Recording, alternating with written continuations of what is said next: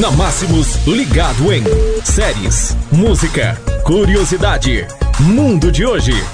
Ligado em de hoje, mais uma edição do nosso podcast entrando ao ar aqui nesta segunda-feira, dia 9 de dezembro. Vamos falar hoje de futebol, Cruzeiro, da administração ao campo, o conjunto de problemas que levou o Cruzeiro à Série B do Brasileiro. Perto de completar 99 anos, o clube vive a primeira experiência de rebaixamento em meio a crise político-financeira e também problemas dentro do campo.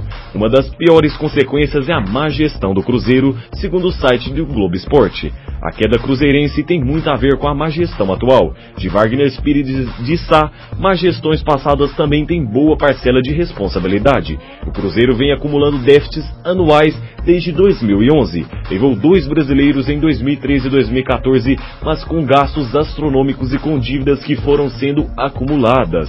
Falando então hoje de futebol no nosso podcast.